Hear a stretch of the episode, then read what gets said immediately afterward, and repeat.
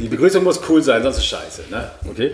Also, hallo und herzlich willkommen, liebe HSV-Fans, äh, liebe Fußballfans im Allgemeinen und natürlich alle Leute, die Bock haben, unseren Podcast hier heute zu hören. Wir sind das erste Mal auf Sendung. Wir sind die äh, 1400 Gentlemen, ein offizieller Fanclub des HSV und wir wollen ab heute einen Podcast machen und der wird heißen 1400 Gentlemen bitten zum Podcast Folge 1 in diesem Fall. Jetzt kommt Musik. Ich hoffe, das klappt mit der Musik. Wir werden einen kleinen Einspieler haben, wenn nicht, dann äh, diesmal nicht. Und äh, wir wollen mal loslegen und wollen uns hier vorstellen, wer wir eigentlich sind. Ich fange mal mit mir an. Ich bin Oliver, 51 Jahre, seitdem ich 18 bin, HSV-Fan. Ja, okay, ist ein bisschen spät, äh, gebe ich zu, aber da war ich das erste Mal im Stadion. Hab äh, seit 10 Jahren eine Dauerkarte und bin seit 5 Jahren bei den Gentlemen im Fanclub. Links neben mir sitzt. Hallo, ich bin Tom, 50 Jahre alt, äh, war das erste Mal 1976 im Stadion gegen Bochum, damals noch in der Ostkurve, äh, in der Nähe des alten Familienblocks. War super, war 0-0. Äh, heutzutage ein Ergebnis, das man sich ab und zu wieder herbeiwünschen könnte. Gegen Bochum. Ja, gegen Bochum äh, werden wir sogar wahrscheinlich äh, schneller spielen, als wir wollen. Okay, weiter geht's. Moin, Namen. Florian ist mein Name. Bin 53 Jahre alt und seit 1977 spätestens HSV-Fan.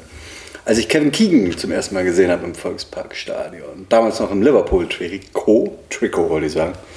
Klingt auch cool, habe ich Trikot. Ja, also hört sich geil an. Kevin, Keegan, Trikot und so. Trikot das war die so. Zeit, die großen in. Trikots und äh, ja, und seitdem lässt mich der ganze Krams da nicht mehr los. ja, so soll es sein. Und dann haben wir noch Ja, hallo, ich bin Rolf, 57 Jahre alt. Ja, ich bin schon wieder ja, älter. unser, unser äh, Ältester. Genau, ich bin auch seit 77, seit dem Europapokal der Pokalsieger, Sieg, weil den Pokal gab es damals noch. Seitdem bin ich Fan. Ins Stadion bin ich auch erst seit in der Saison 79, nee, 78, 79. Da Wann? war ich dann schon regelmäßiger da. Und so hat sich das dann Und wie lange hast du eine Dauerkarte? Du hast auch eine Dauerkarte jetzt? Äh, Dauerkarte habe ich jetzt, oh Gott, seit Ende der 80er erst. Boah, siehst du, erst Ende der 80er. Das sind ja, ja, man Ja, am hochrechnen, das sind, ja, das so. sind ja 30 Jahre, oder? 90, äh, das ist 30 Jahre. Und äh, äh, Flo, wie lange bist du schon regelmäßig mit Dauerkarte versehen? Ja, du wirst lachen. Nie. Ah ja, gut, okay. Aber Ich du hatte- bist ständig da, man denkt bin, das, ich bin aber ständig da, aber ganz witzig, ich habe tatsächlich nie eine Dauerkarte gehabt, habe mir die auch immer mit vielen Leuten geteilt und äh, bin sozusagen, ja, immer wenn es ständig geht. da, bin aber, immer wenn es geht im Stadion. aber jetzt keine eigene Dauerkarte. Nee, aber das tatsächlich. Und. Tom war Ja, regelmäßig äh, seit 1980, 81. Das sind jedenfalls die ältesten Karten, die ich noch zu Hause rumliegen habe. Ähm, fast die gesamte Saison durch und ähm, schön mit den Ergebnissen hinten in meiner Kinderschrift Sehr drauf. Ähm, wer ein bisschen älter ist, kennt noch diese alten Löschpapier. Eintrittskarten, die relativ klein waren. 5 Mark, äh, Westkurve, Block E und wenn es aus Versehen mal Block F war, wurde das äh, E dann halt, der Strich fürs E ergänzt und dann war es nämlich auch eine Karte vom Block E. Das war Ach so, ziemlich so wichtig. einfach war das. Das war wichtig. Okay, ähm, vielleicht sollen wir sagen, äh, wer äh, wir, also wer unser ähm, ähm, Verein ist, unser ähm, äh, die 1400 Gentlemen. Vielleicht äh, magst du was dazu sagen, Tom. Du bist nämlich unser Präsident. Wie viele Mitglieder sind wir? Seit wann gibt es uns?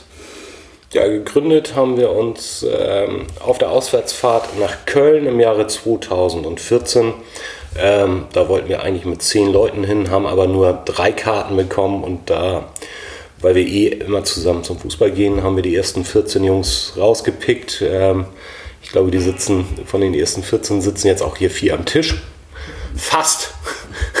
ähm, und äh, gegründet in der Tat mit 14 Leuten. Ähm, Gründungsdatum ist der 30.09.2014. Da haben wir, glaube ich, die Urkunde bekommen.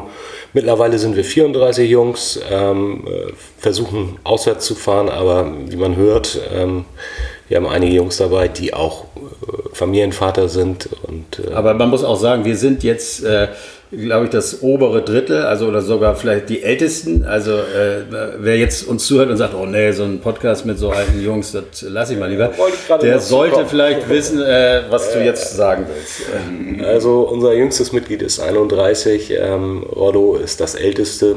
Ähm, Sieht aber nicht so aus, muss man dazu sagen. Und ähm, unser Altersdurchschnitt liegt bei 42. Ja gut, das äh, habe ich tatsächlich mal mich gefragt, wo der Durchschnitt. Also bei 42, gute, guter Mix von ordentlichen Leuten, die lange beim HSV sind, äh, lange Fans sind und äh, ja, äh, diesen Verein leben, trotz aller Dinge, die da passieren. Und da sind wir auch schon mittendrin. Ähm, ja, was wollen wir hier machen? Wir wollen einen Podcast machen. Äh, ihr alle, die das jetzt hören, äh, wisst, was ein Podcast ist, sonst hätte ich es irgendwie nicht angeschaltet. Aber was wollen wir anders machen? Äh, damit würde ich jetzt einfach mal anfangen. Äh, hört ihr Podcasts? Äh, einer von euch äh, überhaupt? Du, Rollo? Nee. Gar nicht. Ich bin ja zu alt. Ich kenne das. Wobei ich von dir weiß. Was war gegen Handy, Rollo? Ja.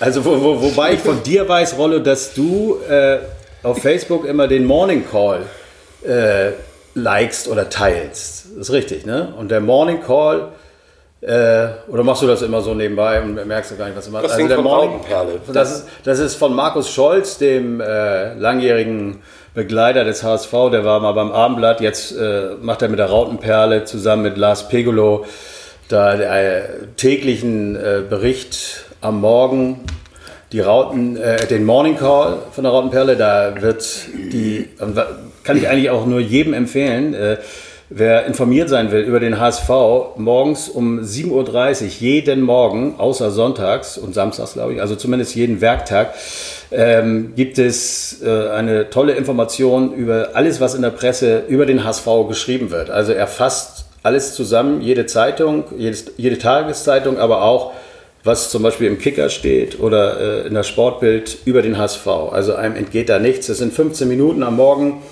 und macht Spaß zu hören.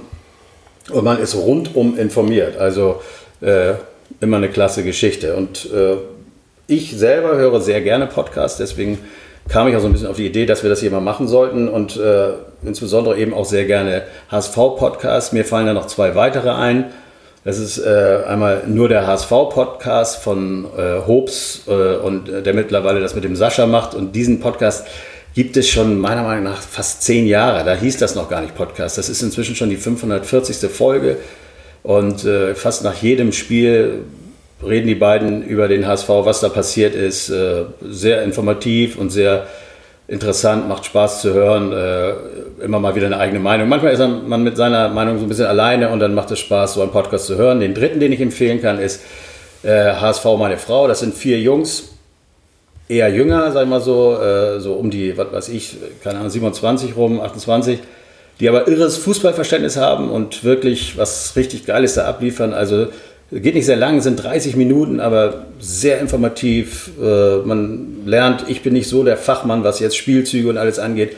Man lernt eine Menge da und es macht Spaß da zu hören, die sind lustig. Also Sowas habe ich immer gerne gehört. Und warum machen wir dann jetzt auch noch einen Podcast? Das ist ja die Frage, die man sich stellen könnte. Und ich glaube, dass wir so ein bisschen das Ganze noch ein bisschen anders beleuchten können. Wir sind, äh, wie gesagt, 34 Jungs, die äh, sehr viel unterwegs sind, was den Hausbau betrifft, die auch mal Auswärtsfahrten mitmachen. Also wir werden Jungs da haben, die vielleicht gerade in Nürnberg gewesen sind. Naja, vielleicht ganz so weit nicht, ne? aber äh, in Hannover, die erzählen werden, wie war die Fahrt Vielleicht ist was vor Ort passiert, ich war mittendrin, äh, die können was erzählen. Wir werden das Spiel natürlich beleuchten. Wir werden aber auch Begegnungen mit äh, irgendwelchen Spielern, die man hier in Hamburg hat. Und äh, äh, liebe Grüße an Schrotti, unser Mitglied, der äh, mit einigen Stars äh, Nächte durchgefeiert hat nach guten Spielen. Also da gibt es, glaube ich, ganz interessante Geschichten, die wir abliefern können. Seht ihr das ähnlich? Ja, ne? Ja. Also da werden wir, glaube ich, unseren Mehrwert äh, beisteuern können und hoffen, dass es den einen oder anderen interessiert, der dann dranbleibt und Lust hat, sich das anzuhören. Heute wollen wir auch gleich mit etwas Besonderem starten. Wir werden äh, natürlich über den HSV reden, letzte Saison, so traurig wie es ist, aber das muss sein. Und wir werden über den HSV reden, wie er sich jetzt äh, nach äh, dem Feststand, dass wir nicht aufsteigen, präsentiert hat, wer gegangen ist, wer gekommen ist, ob das gut ist und was wir glauben, was passieren wird. Aber was wir jetzt machen wollen, ist, wir wollen ein bisschen in die Vergangenheit reisen. Und in die Vergangenheit reisen heißt in dem Fall 40 Jahre zurückgehen. Und ähm, gute, äh, schlaue HSV-Fans wissen, was vor 40 Jahren passiert ist. Vor 40 Jahren sind wir das erste Mal in der Bundesliga deutscher Meister geworden. Das erste Mal nach 1960 und das erste Mal in der Bundesliga. Wir hatten eine Woche vor dem Tag, über den wir heute reden werden, schon die Meisterschaft äh, klargemacht. Wir hatten gegen Bielefeld gespielt und gewonnen und hatten dann noch ein Heimspiel gegen keinen geringeren als äh, Bayern München. Aber man war ja schon Meister und man wollte ins Stadion gehen und einfach den Sieg feiern. Sowas, was wir uns eigentlich auch vorgestellt hatten über diese Saison, dass wir vielleicht das Spiel gegen Duisburg als Meister der zweiten Liga feiern. Kam nicht so, aber darüber reden wir später nochmal. Und damals kam es auch nicht ganz so, äh, wie das äh, sein sollte normalerweise, wenn man einen eine Meisterschaft feiert und für alle, die dort im Stadion waren, oder die meisten war es sicherlich die erste Meisterschaft, die sie feiern durften. Es kam ganz anders, nämlich wie und äh, ich bin froh, dass wir heute zwei, und deswegen sind wir heute auch ein bisschen älter, zwei Jungs dabei haben, nämlich äh, Flo und Rollo, die tatsächlich, und jetzt haltet euch fest, vor 40 Jahren im Stadion waren und äh, ja, und das miterlebt haben, was damals passiert ist. Ich kann das alles zusammenfassen, aber ich will mich jetzt auch nicht äh, wundreden. Ähm, will einer von euch mal erzählen, generell, was ist überhaupt damals passiert? Äh, wer mag anfangen, Flo, und, äh, und wie habt ihr das erlebt? Ich mache gerne mal den Anfang, ja. Also generell Meister zu werden, ähm, ist einfach großartig. Es geht natürlich nicht mehr im Fußball als, als eben diesen Titel und den hat man dann am NDR 2 Mikrofon, äh, oder nicht Mikrofon, NDR 2 Übertragung hat man sich den abgeholt als, als Hamburger und, und, und konnte das gar nicht fassen, wusste irgendwie gar nicht, ähm, was das für Ausmaße und was das für eine Bedeutung hat, Meister zu sein und war dann natürlich voller Spannung, wie sich das darstellt am nächsten Samstag im Stadion, 15.30 Uhr, für die, die sich erinnern, damals so die Anpfiffzeiten. Immer 15.30 Uhr. Äh, achso, ja, ja 15.30 Uhr immer. Gab es ja nie. Ja, schön, ähm, schön. Bis Montag gefeiert. So. Äh, also, und ähm, natürlich war man irgendwie tierisch aufgeregt und ich damals äh, war 13 Jahre alt war auch schon irgendwie ähm, dann tatsächlich schon zwei Jahre eingefleischter HSV-Fan, habe tierisch gerne selber Fußball gespielt. Natürlich rechts außen wie Kevin Keegan, so das war mein absolutes Vorbild, der Junge. Ähm, dazu habe ich später noch eine Geschichte, aber um diesen, um diesen Samstag nochmal zu beschreiben, man, ich, ich versuche nochmal ein bisschen in, in, Bilder auch irgendwie das Ganze zu beschreiben. Für uns war es ein Riesenweg, weil ich in Berlingstedt groß geworden bin, ähm, ins Volksparkstadion nach Stelling. Ähm, bin ich in erstmal nach Böllingstedt mit dem Fahrrad zum Bahnhof und natürlich damals schon irgendwie in, in HSV-Klamotten. Mit Kutte, da hingen ganze Menge selbstgeflochtene Fransen dran. Dann hatte man irgendwie ein, natürlich irgendwie einen Schal, hatte irgendwie ein Hitachi oder Campari oder vielleicht auch schon das BP-Trikot und hatte irgendwie eine, ein BP noch nicht. Der, der schüttelt einer. Jägermeister ist aber auch Mythos, war viel. Ja, ähm, man hatte vielleicht noch eine Schelle um den Hals, also das war dieses Gerät, mit dem man im Stadion Stimmung machte. Tröte. Und eine Tröte, diese, ich kann es kaum nachmachen. Das ist damals auch diese, diese, diese Eisenbahnfanfare gewesen, die tatsächlich die Eisenbahner benutzt haben, um ihre eigenen Leute auf dem Gleis vor dem anfahrenden Zug irgendwie zu warnen. Auf jeden Fall sind wir dann mit der AKN von Bönningstedt nach Eidelstedt gefahren. Und das war damals auch irgendwie legendär, weil in diesem alten abgefuckten AKN-Zug konnte man hinten, wenn man hinten einstieg, die Tröte bedienen, die vorne sonst nur der Schaffner bedienen durfte, wenn dann Reh irgendwie auf den Gleisen stand. Und wir haben das natürlich über die gesamte Fahrt hin bedient, dieses Teil. Also war schon mal richtig Stimmung.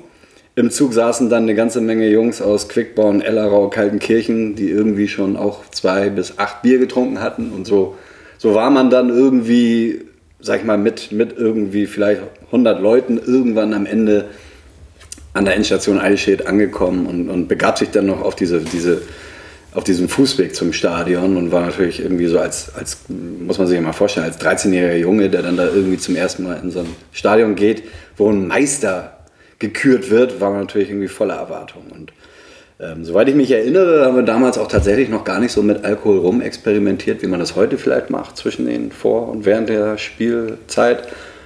aber natürlich auch andere drumherum. Und ähm, da war natürlich dann eine ganz ausge, ausgelassene Stimmung. Alle waren irgendwie am Feiern, alles, alles ging auch irgendwie ein bisschen drunter und drüber wie sonst so in den Spielen. Und ähm, was mich irgendwie faszinierte, war natürlich irgendwie, ich, ich glaube, ich versuche es auch nochmal irgendwie besser zu beschreiben, der, der damalige Block DEF war eigentlich ein ganzer Block. Das war im Prinzip so eine Art so gefühlt wie heute der Stehbereich Nordtribüne unten. Das waren voneinander nicht abgetrennte Bereiche. Die Zäune kamen dann erst später aus besonderen Gründen. Und man konnte auch zwischen den drei Blöcken hin und her gehen, ohne dass man wirklich kontrolliert wurde. Nur so bei richtigen Spielen. Mhm. Aber immer wenn es natürlich um die Wurst ging, waren diese Blöcke extrem überfüllt. Weil alle im DEF wollten. Und, und ich kenne das natürlich genauso gut wie Tom, dass man aus F mal schnell ein E macht, wenn dann einer das vorzeigen wollte.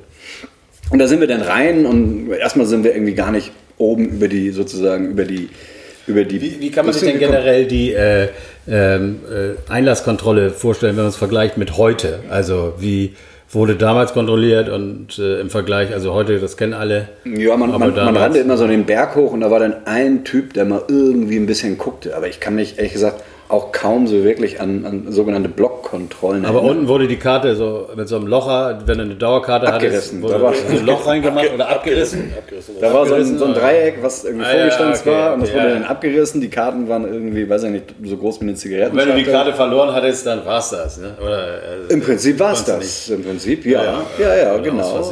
Die, die, wurde natürlich auch, die wurde auch vorher im Laden irgendwo gekauft. Ne? Also man ist dann ja nicht losgegangen, hat mit seiner App online irgendwas bestellt sondern die, die musste man dann richtig im, im, im Laden vorher kaufen. Mit dem Papier nach Hause gehen und, und dann schon mal freudig warten. Okay, wir sind dann dahin und, und was ich irgendwie nochmal irgendwie so erinnere, weil das war halt irgendwie extrem voll. Wir erinnern, dass das Spiel irgendwie auch so ein bisschen so gar nicht so wahnsinnig wichtig war. Ja, ich wollte pinkeln in der Halbzeit und bin dann nach oben gegangen als kleiner Junge. Ich war mit 13 auch noch nicht so wirklich so groß und merkte auf einmal, wie ich unter meinen Füßen den Boden verlor. Also wir sind dann von, von, weiß ich nicht, Mitte, Mitte des Block E, wo wir dann standen, sind wir nach oben und wollten in der Halbzeit pinkeln gehen. Und auf einmal wurde ich angehoben. Weil es so voll Weil es voll war. Und weil die alle auch irgendwie so ein bisschen größer waren und weil auch schon ordentlich gedrängelt wurde. Und bin dann bestimmt irgendwie acht bis neun Meter ohne Bodenkontakt hochbefördert worden zum, zum Pinkeln. Und fand das irgendwie irre, irre lustig. Ja. Und, und habe das in meinen Kumpels erzählt in der Halbzeitpause. Sollte sich später herausstellen, dass das irgendwie auch in die andere Richtung gehen kann. Mhm. Nicht so lustig. So, ja. Ähm, vielleicht ähm, gebe geb ich den Ball mal weiter an ja, Rolf. Den Ball mal weiter. Wir, wir sollten vielleicht noch mal zwischendurch eins sagen. Wenn jetzt äh, der eine oder andere denkt, jetzt äh, wird ein normales Spiel hier beschrieben, wie das eben damals so war, äh, dann ist es eben nicht ganz so. Wenn ihr nichts damit anfangen könnt, was damals passiert ist, 1979 am 9. Juni, dann nehmt einfach mal YouTube äh, zur Hand, äh, gebt das einfach ein, Meisterschaft äh, HSV 1979, guckt euch die Videos an, äh, keine so schöne Sache, aber da kommen wir gleich zu. Aber guckt es euch vielleicht vorher einmal an und äh, macht eben Stopp. Und dann äh, hört ihr weiter, was Augenzeugen von damals dazu sagen. Rollo, wie war das bei dir? Ganz normaler Spieltag? Äh, oder du Nein. warst ja schon. Äh, muss ja schon ein bisschen älter gewesen sein. 17. Ich war schon 17, ja. 17. Also so ein Rocker. Also, also stelle ich, mir, stell ich mir Rollo vor. Ein, zwei so ein Bierchen bisschen. haben wir dann auch schon getrunken. Alles auch schon Fokuhila, ne? Ja, ja, ja klar. Gab es ja nichts anderes. Dreht er durch, den dreht er durch. Damals gab es nichts So, Nein, wie gesagt, bei mir ist es ja so, ich bin zwar gebürtiger Hamburger, aber mein Vater ist gebürtiger Neustädter, Aha. Neustadt an der Ostsee, wo heutzutage viele hinfahren. Ja. an die Ostsee, da bin ich aufgewachsen und bei uns war es so, wir waren so ein paar Leute, wir sind dann immer mit, mit der Bahn gefahren, manchmal auch mit dem Bus aber, weil der, so ein Reisebusunternehmen hat da auch Fahrten angeboten, ah, das haben wir auch manchmal gemacht. Aber äh, mit dem Zug war viel schöner. Die sogenannte Bäderstrecke in Neustadt mit 20 Leuten circa eingestiegen. Dann kam Hafkrug, Schabeutz, Timdorfer Strand bis Lübeck da, musst, da mussten wir dann umsteigen und da sind überall welche zugestiegen. Also wie gesagt, wir sind in Neustadt mit 20 Leuten eingestiegen. In Lübeck waren wir dann wohl schon 50, 60. Dann sind in Lübeck noch welche eingestiegen. Dann war, wurde noch angehalten in Rheinfeld und Oldesloe. Und da sind auch noch welche. Also wir sind dann so mit 150, 200 Leuten sind wir aus dem Zug dann wieder ausgestiegen in Hamburg. Also immer wieder Auswärtsfahrt, die Heimspiele so ein bisschen für dich. Ja, ja, klar. Ja. War. Mhm. Deshalb war ich damals auch noch nicht bei jedem Heimspiel, Nee. so wie jetzt, aber Aber das, ha- hast du dir nicht. das habe ich mir auf keinen Fall entgehen lassen. Nein, Meisterschaft, das muss gefeiert werden und das feiert man dann natürlich auch. Erstmal. und Also war geile das Stimmung auf den Rängen. Die Stimmung war super. Wie, wie Flo schon sagte, das Spiel selber war eigentlich Wisst ihr noch, wie es ausgegangen ist? 2-1 für Bayern. Ja. Und was ich dazu auch noch sagen musste, äh, du sagtest vor, vorhin, wir haben die Meisterschaft einen Spieltag vorher Ja. Mit dem Sieg in Bielefeld. Das stimmt nicht, wir Nee. haben 0-0 gespielt. Ja, okay, Entschuldigung. Wir brauchten nur noch einen Punkt Ja, okay, und gut. haben in Bielefeld 0-0 gespielt. Gut, hast Ne? recht, aber ich habe mich, Es da ich es nicht wusste, ehrlicherweise, wir standen als Meister interessiert, ob, ob, ob Ja. wir Meister waren. Und das ist ja, Ja, schon, natürlich. man geht ja ein bisschen anders in so ein Spiel. Wenn du Meister bist, äh, dann feierst du das vielleicht schon ein bisschen davor. Also man ist nicht angespannt und ist ein bisschen lockerer die ganze Zeit. Richtig. Und da fließt der Alkohol vielleicht auch mal länger, weil man vielleicht, äh, ach, dann stelle ich mich mal eine Viertelstunde an Bierstand an, wir sind eh Meister. Ne? Also so Ja. ist das, glaube ich, dann auch so ein bisschen äh, von der Stimmung äh, einzuordnen, so ein bisschen. Wie gesagt, die Stimmung war genial. Ja. War grandios, ja. Erst, ja. 65 Das fing ja erst nach dem Spiel an. Man, Ne? Muss man sich auch vorstellen, das Stadion war ja auch echt ganz schön groß, auch, auch, also, also optisch irgendwie größer als heute, nicht so eng und es waren 65.000. 63 habe ich 63, gesagt. 63 die sogenannte Betonschüssel. Aber es war natürlich wesentlich größer. Ja, es mit der- wirkt- mit der es wirkte Tatanbahn damals halt noch, Wegen ne? der Tatanbahn dazwischen und so. Ne? Also das war, war schon... So, nun äh, gute Augen. war das eine geile, geile Meisterschaft. Man ist Meister geworden, aber was ist passiert nach dem Abpfiff? Und das ist jetzt was, was dann eigentlich, also ich muss ganz ehrlich sagen, ich habe davon nichts so richtig gewusst. Es wird auch nicht überall thematisiert und ich äh, Also- finde es schon echt horrormäßig. Ja, ich habe es tatsächlich, ich tatsächlich ziemlich weit unten erlebt, weil ich ja auch in Block E stand. Das war gar nicht nach dem Abpfiff, sondern es war schon vorher. Also das war dann auch scheißegal. Da stand dann 2-1 irgendwann. Ich, ich glaube mal irgendwie so 80. Minute. War jedem Fan dann auch scheißegal, wie das Spiel ausgeht. Und man, man wollte einfach nur noch irgendwie seinen Fans, sein, sein, als Fan wollte man seinen, seinen, seiner Mannschaft, seinen Spielern einfach so nah, wie es nur geht, kommen. Und es war eigentlich schon, soweit ich mich auch erinnere, war es schon vor dem Spiel irgendwie so klar, dass man das Feld stürmt. Weil da feiert sich einfach am besten. Und da geht man dann einfach mal runter. Und so hat sich dann irgendwann, so würde ich mal so für mich jetzt äh, in Erinnerung beschreiben, so ab der 80. Minute irgendwie so gefühlt jeder einen Tick nach unten bewegt. Und man muss sich das vorstellen, in einer Kurve liegt es irgendwie auch in der Natur der Physik, dass es sich nach unten verjüngt. Weil Die Kurve ist oben größer als unten. Und insofern entsteht in irgendwie diesem Block auch eine, eine Trichterform, sodass auch ganz klar der Druck, der oben von meinetwegen 500 auf unten 10 Leute ausgeübt wird. Und das geht natürlich dann irgendwann auch tatsächlich, äh, geht das ja sprichwörtlich in die Beine, sodass irgendwann, als irgendwie, ich weiß nicht, ich kann es gar nicht in, in, in, in Mengen ausdrücken, aber als so irgendwie die Hälfte des Blockes sich mal nach unten auf den Weg gemacht hat, fingen die Leute ganz unten am Zaun schon an, so ein bisschen so nach Luft zu japsen, weil da wurde es dann richtig eng. Und ähm, man, man merkte das irgendwie so, irgendwie so ein bisschen so an, so kurz vor Abpfiff, dass so der, der, der Nachbar auch schon mal so ein bisschen ernster guckte, weil er irgendwie den Ellenbogen nicht los wurde, den sein Nachbar in die Magengrube gedrückt hat. Also das richtig den Gesichtern angesehen, dass es alles irgendwie langsam so ein bisschen komischer und ernster wurde. Und wie ich das schon irgendwie vorhin angedeutet habe, ähm, dass mir die Beine einfach mal so irgendwie beim Hochgehen entzogen worden sind, passierte mir das genauso auch beim Runtergehen. Ich wurde praktisch irgendwie weggedrückt, quergelegt. Ich war mit vier, fünf Kumpels da, die ich irgendwann auch tatsächlich in diesem Gedrängel aus den Augen verloren habe, weil einer auch mal untertauchte. Das muss ich mir vorstellen. Also da waren dann drei, vier Jungs auf einmal übereinander. Man hörte dann auch so schon mal die ersten Hilfeschreie und irgendwie äh, kippte das Ganze dann auch so ein bisschen in so eine Art Angst, in so, in so, in so Schreie und, und die, die, ja, die nächste Situation ist dann tatsächlich Panik. Ne? Also wenn du als 13-jähriger Schmächtling da von irgendwie gefühlt mehreren tausend Leuten von oben irgendwie so beiseite gequetscht wirst und übereinander liegst, ähm, da kriegst du einfach Panik. So. Weiß nicht, Ja, irgendwie- Rollo, wie war das bei dir? Wie hast du das erlebt? Ich habe das auch so erlebt. Ich war nicht ganz unten, ich war mehr so in der Mitte und da wurde das, habe ich das von oben auch noch gesehen, dass das immer weiter runtergedrückt wurde und dann irgendwann war es dann so, dann wurde von oben, ob ich war in der Mitte und von ganz oben wurde dann auch, die haben wohl irgendwie gesehen da und haben dann auch noch weiter runter gedrückt von ganz oben und ich war dann auch, wurde dann auch immer, ja, getragen praktisch. Ich wurde praktisch nach unten getragen, weil Ja. durch diese Masse, man, man hätte Man die Beine anziehen können, äh, man wäre nicht Weit über umgefallen. sich verloren quasi, über das, was man... das, äh, die Sicht, ich weiß gar nicht mehr, plötzlich stand ich dann vor dem abgebrochenen Zaun ja. und äh, da haben wir nur noch gedacht, äh, weil von hinten immer weiter gedrückt wurde, es blieb ja nur noch der, die Flucht nach vorne. Ja. Und mein Kumpel zum Beispiel, der hat sich die Hand noch aufgeschlitzt an, diesem, an dieser Bruchstelle von dem Zaun oder an einer von vielen Bruchstellen. Ich hatte Glück, ich bin so durchgekommen noch und ja, aber da war dann nur noch Panik dann. Ich, ich lese mal was vor äh, aus der Presse von damals, das sind nur zwei, drei Sätze. Da schreiben sie, die Katastrophe nahm ihren Lauf. Knochenbrüche, Quetschungen, starke, blutende Wunden. Am Ende grenzte es an ein Wunder, dass niemand mit dem Leben davonkam. Äh, dass, Entschuldigung, dass sie alle mit dem Leben davonkamen. Aber es wurde tatsächlich in den Medien äh, damals von vier Toten berichtet.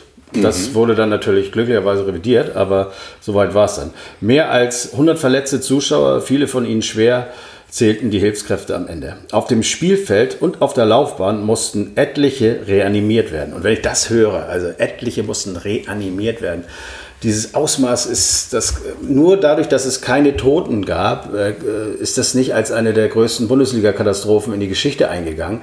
Und man hat es so ein bisschen äh, vergessen. Aber habt ihr die da liegen sehen oder seid ihr dann irgendwann, äh, konntet ihr dann flüchten Ja, und habt erst später mitbekommen? Ich habe die tatsächlich da liegen sehen. Ich habe auch einige Jungs, also ich bin auch in etwa fast zeitgleich mit, mit Rollo, glaube ich, da raus. Ich kam aus der Mitte, aber wurde halt relativ schnell nach unten gedrückt und bin dann auch irgendwann durch den offenen, halb niedergewalzten Zaun raus und rübergesprungen auf die Tatanbahn, um auch ja, einfach mein Leben zu retten.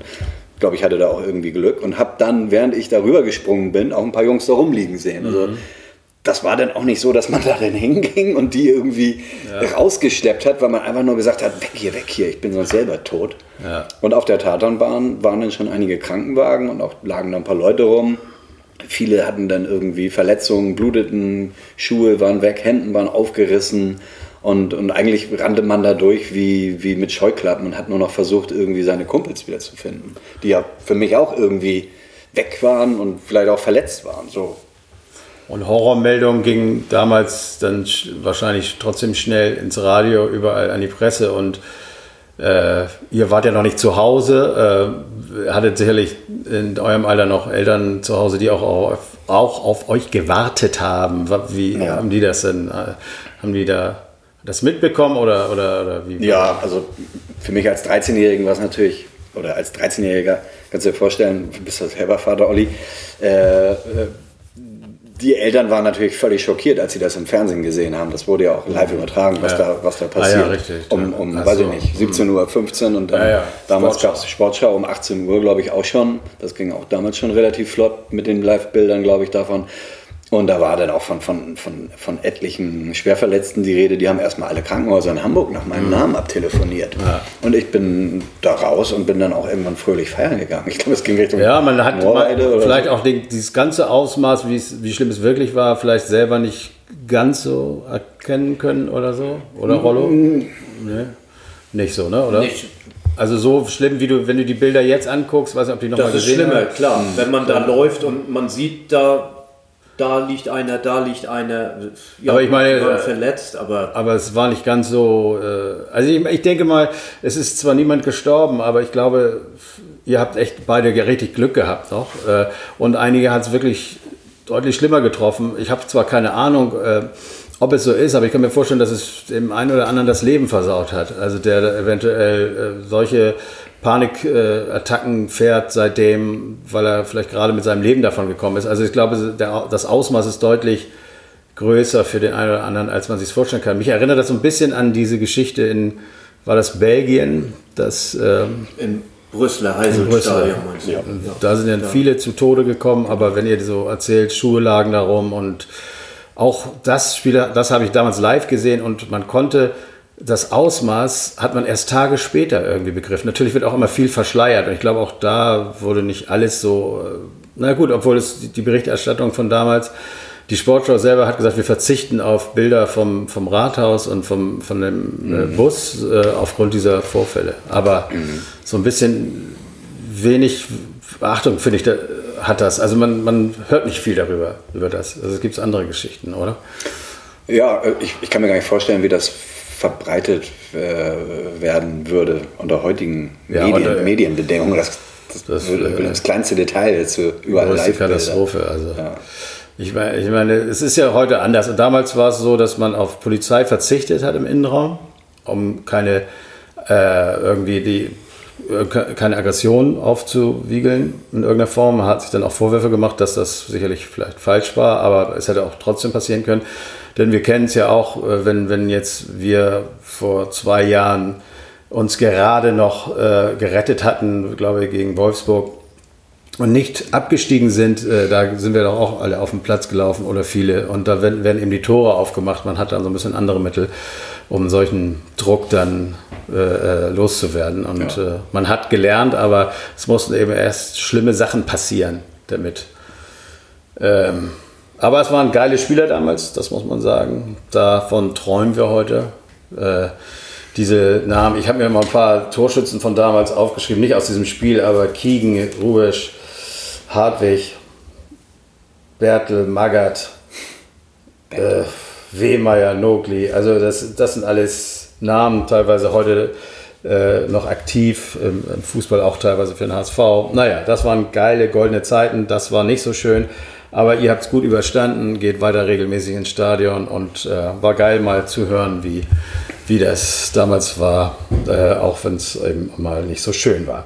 Okay, das war ein, äh, eine kleine Reise zurück äh, in die Vergangenheit und äh, jetzt müssen wir mal ähm, Tacheles reden. Wir wollen über den aktuellen HSV reden und zwar über den HSV äh, in der Saison 18-19 in der schlechtesten Saison seit Bundesliga bestehen für den HSV, nämlich in der ersten Saison in der zweiten Bundesliga. Was ist denn da passiert?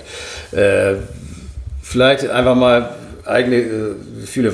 Was, Tom, was hast du gedacht nach dem ersten Spiel gegen Kiel zum Beispiel? Wie fing das für dich an? Oder was hast du vorher gedacht und was hast du danach gedacht? Gute Frage. Äh, äh, vorher habe ich gedacht, oh, es wird nicht einfach aber äh, es ist eine lösbare Aufgabe, direkt wieder aufzusteigen. Ähm, dann kam das Spiel gegen Kiel, da dachte ich, das ist ein Ausrutscher. Die haben es halt noch nicht so richtig verstanden. Dann hatte sich das ja so ein bisschen eingegroovt, dann kam der Trainerwechsel.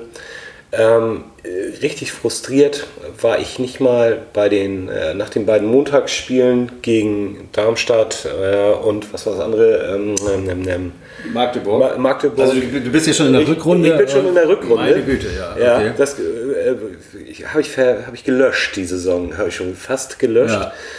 Ähm, selbst nach den beiden Spielen ähm, habe ich noch gedacht, naja, das schaffen die schon. Äh, wie wohl so viele auch.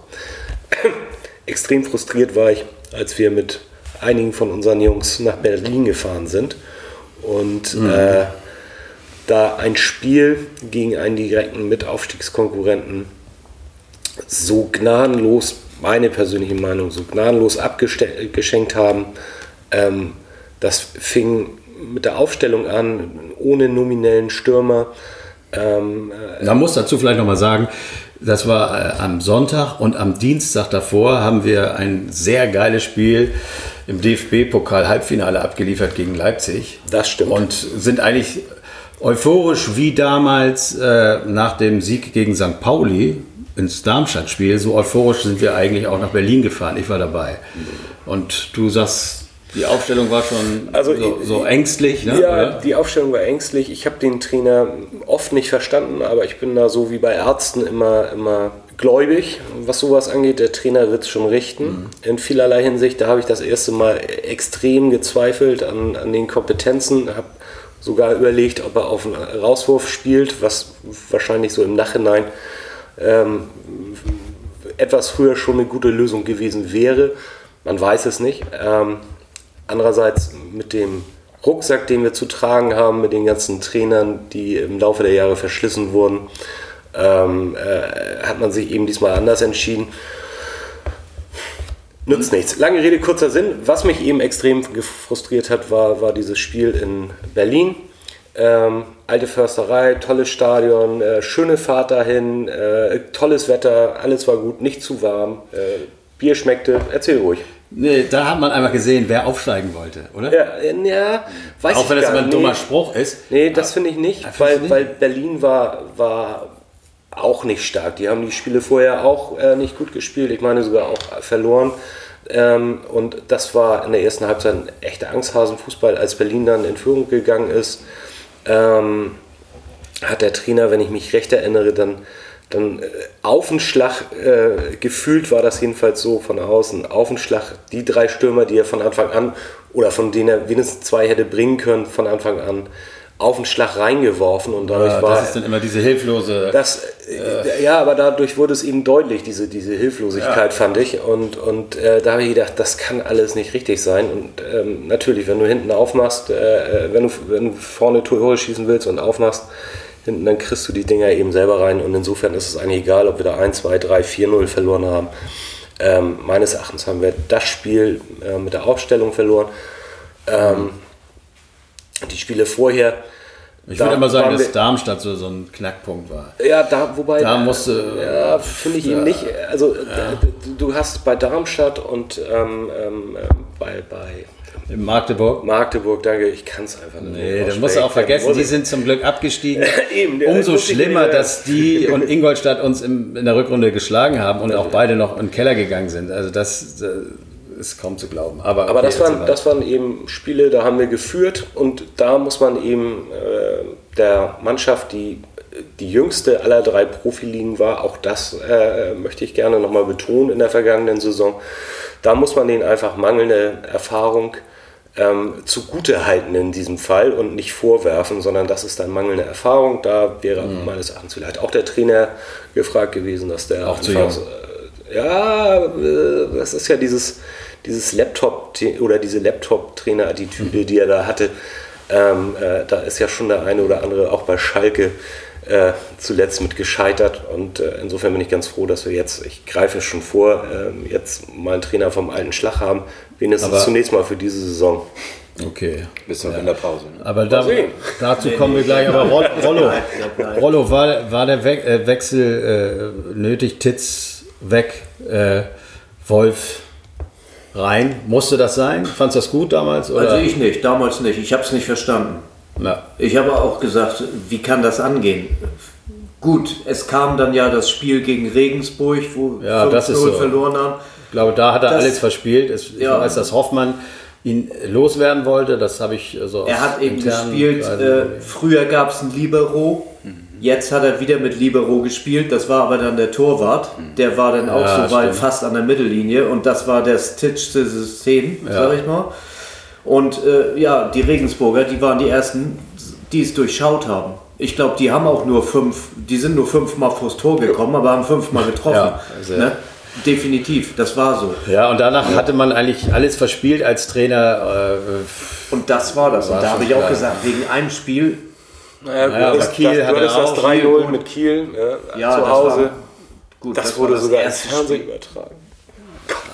Das Und, war äh, das erste Spiel. Da habe ich auch einen Schock gekriegt. Da habe ich gedacht, ja gut, zweite Liga. Da wird hart gekämpft. Da wird mit harten Bandagen gekämpft. Das ist nicht wie, wie erste Liga. Da müssen auch die sich dran gewöhnen. Und gerade die, weil, wie Tom eben schon sagte, jüngste Mannschaft. Ne? Ohne Erfahrung praktisch. Und es gibt ja trotzdem äh, gute Spieler oder die dabei waren, so wenn ich da an Van Drongelen denke oder, oder auch Santos. Der eine ist schon weg, der andere soll noch weg. Verstehe ich zwar auch nicht, aber okay. ja, man braucht Das- Geld. äh, Und, Ja, sicher. Bei Santos, okay, verstehe ich es noch. Aber Haben wir da nicht mal von 25 Millionen geträumt? Ich bin eigentlich Ja, froh, dass er noch natürlich. zwölf gebracht hat, plus vielleicht drei, weil ich dachte, der ist schon ja- viel weiter runter. ja, trotzdem teuerster Zweitligaspieler. Ne? Gut, mehr, mehr gibt es dann wohl nicht. An, an welcher Stelle, äh, Flo, würdest, hast du das Gefühl gehabt, oh, äh, der, der Wolf, der ist es vielleicht auch nicht? Ich meine, der hat die ersten Spiele ja alle souverän gewonnen. An, wo kam bei dir so der Knackpunkt, wo du dachtest, oh, Das war nach der Rück also als die Rückrunde ver- ver- anfing und äh, da lief ja praktisch überhaupt nichts mehr. Das war ja, jedes Spiel war Mist. Mhm. Aber die Rückrunde begann ja schon Das einzige Spiel, was gut war, war eben gegen St. Pauli.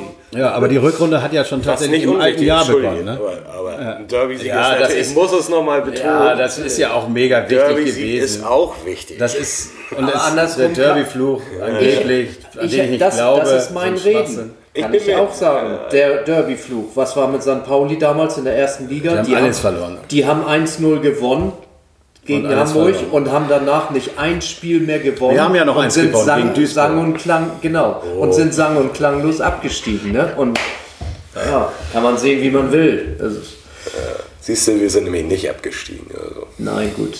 Aber ich habe so nach drei, vier Spielen der Rückrunde habe ich schon gedacht, was macht der Wolf da eigentlich? Weiß der Fing, wieder, er fing ja wieder Also mit, Kiel auswärts Mit Kiel finde ich, ist, das ist für mich der.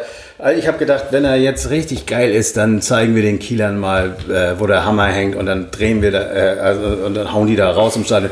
Und dass wir da auch verloren haben, das war so, ein- so ein, wo ich dachte, oh nee, das ist wieder so ein mentales Ding, dass wir irgendwie die Hose voll haben gegen die und dann natürlich im Rückspiel bei denen auch verlieren. Ne? 23. Dezember, ne? Ja, Also noch wirklich Datum. kurz vor. Äh, naja, Ja, da hätten wir auch richtig mal einen, ganz überraschenden Fußball zeigen können. Waren wir da nicht sogar irgendwie zweiter, erster? Nee, Tabellenführer. Tabellenführer. So, da kannst du eigentlich hingehen und sagen, so, ihr seid Kieler, ihr habt hier irgendwie 9000 Zuschauer oder sowas in eurer Furzmulle. Die, die eine Tribüne war auch noch nicht mal Ja. fertig, das sah aus, da das Ja, Stadion. totaler Witz eigentlich, das ganze Ding da. Okay, ihr habt zu Hause bei uns jetzt mal Storche. gewonnen, aber, aber jetzt kriegt ihr es mal zurück. Wir stellen euch mal drei Stürmer auf den Fuß und dann holen wir nochmal aus dem Mittelfeld welche und ballern euch im 16er fest, bis das mal 2 zu 0 für uns steht. Aber Da hat er ja das erste Mal, haben, das erste Mal hat er da Winsheimer gebracht. Und ich hatte immer vorher schon gesagt, bring doch mal den Winsheimer. Mach doch mal, versuch das mal. Ich hatte ja sowieso, ich hätte sowieso immer gesagt, lass auch mal Abend mehr spielen. Ist egal. Aber Winsheimer konnte dann aber auch nichts mehr ausrichten da zum Schluss.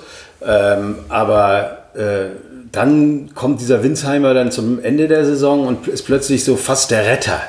Wenn er jetzt noch zwei Tore mehr geschossen hätte, hat er dann auch nicht geschafft. Ist vielleicht auch gut so gewesen am Ende. Aber ja, es, da ging es los und man ist äh, überwältigt. Äh, man muss schon sagen, Hut ab, wie man nach einem, einer Hinrunde, in der man Erster wird, es schaffen kann, in der Rückrunde fast Letzter zu werden. gegen Vorletzter. äh, Mannschaften, die teilweise es einem auch noch leicht machten. Das heißt also, mit dieser Leistung wären wir, wenn alle anderen noch besser gespielt hätten, dann wären wir schon lange äh, runter. Aber so hatten wir bis fast zum letzten Spieltag, bis zum vorletzten Spieltag, hatten wir noch die äh, Fünkchen Chance, doch noch es vielleicht sogar aus eigener Kraft zu schaffen.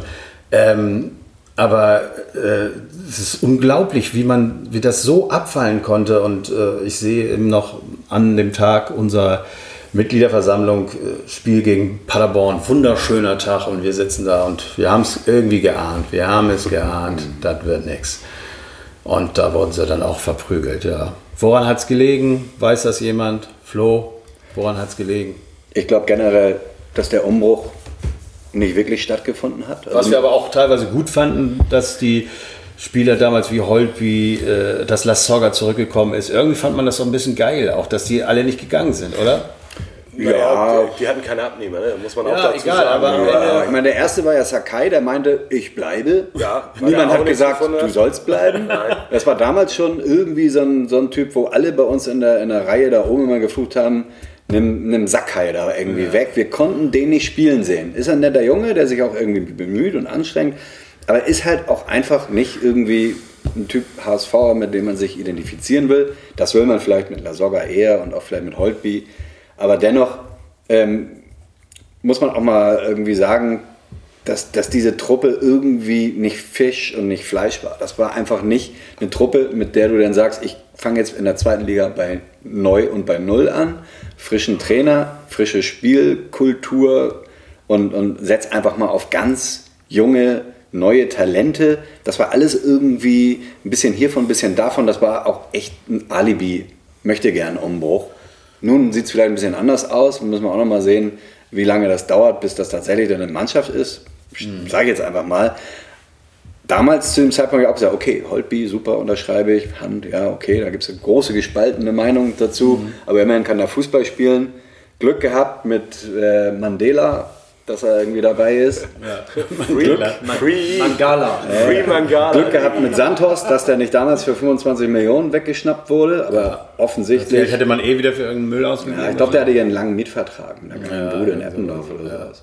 Aber, aber ich, ich fand es alles irgendwie äh, nicht, so, nicht so irgendwie klar und, und bin dann für mich mit einer eigentlich sehr angenehm positiven Erwartung in, in das Kiel-Heimspiel gegangen. Oh ja. Und war, Wir hatten war ja auch eine gute Vorbereitung. Wir hatten Ja, ich war auch gute Spiele abgeliefert. Nach Ich war auch Ei euphorisch, war so- muss ich sagen. so Es ist ja in. Hamburg, ist ja in Hamburg auch immer gerne so, dass man irgendwie schnell euphorisch Sind zu Beginn immer, der ja. Saison ist. Immer irgendwie positiv, immer Es toll. kommen immer die Men in Black, die äh, und dann- du vergisst alles. Und, ah, Ja, dann geht man geil. dahin und ist auf einmal völlig von den Socken. Man denkt so, ah, zweite Liga, da können wir jetzt mal irgendwie zeigen, ne, wie, wir, wie, wir, wie wir waren wir drauf sind. So, so, ne, jetzt, jetzt können wir tatsächlich mal auch ein paar Spiele gewinnen und auch mal mit einer neuen Freude in die Stadien gehen. Und dann kriegst du da so auf die Fresse im ersten Heimspiel.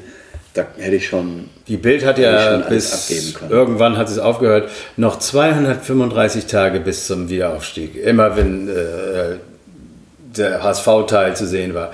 Irgendwann hat es dann gelassen, wo sie gemerkt haben, das wird peinlich. So, weißt du, was ein gutes Symbol ist? wie die Uhr. Ja, genau, da, genau das wollte ich gerade sagen. Das, die Uhr ist eigentlich das beste Beispiel dafür, dass der HSV damals überhaupt nicht kapiert hat, die zweite Liga anzunehmen. Dass sie das Ding jetzt erst abmontieren, ist eigentlich ein Indiz dafür, dass sie das Immer eigentlich zu spät. Ja, es ist eigentlich, Eigentlich gar nicht kapiert spät. haben. Sie hätten Jetzt ist es mir auch Latte gewesen. Ich, ich hätte sie damals, sie war mal kaputt. Das war in einer Zeit, als wir schon um den Abstieg spielten. Und äh, da habe ich gedacht, das ist die Gelegenheit. Nicht reparieren. Damals wurde äh, eine Umfrage gemacht, nicht reparieren, weglassen. Dann hätte man einfach gesagt, das geht, alle Vereine finden die Uhr scheiße. Ich finde sie auch nicht toll, sie ist arrogant, aber natürlich cool, wenn man dann doch immer drin bleibt. Aber jetzt ist eine gute Gelegenheit. Sie war kaputt, lass sie doch weg. Keiner braucht sie. Aber sie wurde wieder aufgehängt und die, es flog einem dann natürlich so um die Ohren, weil äh, wir waren jetzt schon lange in der Lachnummer, aber das ist natürlich äh, ein gefundenes Fressen für jeden Fan einer anderen Mannschaft, wenn sowas mit so einer äh, Uhr um dieser Geschichte dann einfach auch mal nach hinten losgeht. Aber egal, so ist es passiert. Ich habe manchmal das Gefühl, dass die ganzen Spieler, ich fand es geil, dass sie geblieben sind, weil sie alle diese Klasse hatten, aber da sie alle irgendwie wussten, äh, wenn das hier nichts wird, dann kann ich sowieso in der ersten Liga woanders weiterspielen. Keiner hatte sozusagen das Auge des Tigers. Keiner war bereit, dieses, äh, diese Durchdreh mehr Prozent zu geben, die es vielleicht braucht, um in der zweiten Liga aufzusteigen. Und äh, das ist das, was irgendwo fehlte. Also, Ja, aber das- nicht, das sind immer blöde Olli, Sprüche, aber Das ist, irgendwo. das, ist ja, das ist ja so ein Thema, das jeder Fußballromantiker hat, ne? Also dieses eine Prozent mehr oder diese zwei oder drei oder vier Prozent mehr als andere zu geben.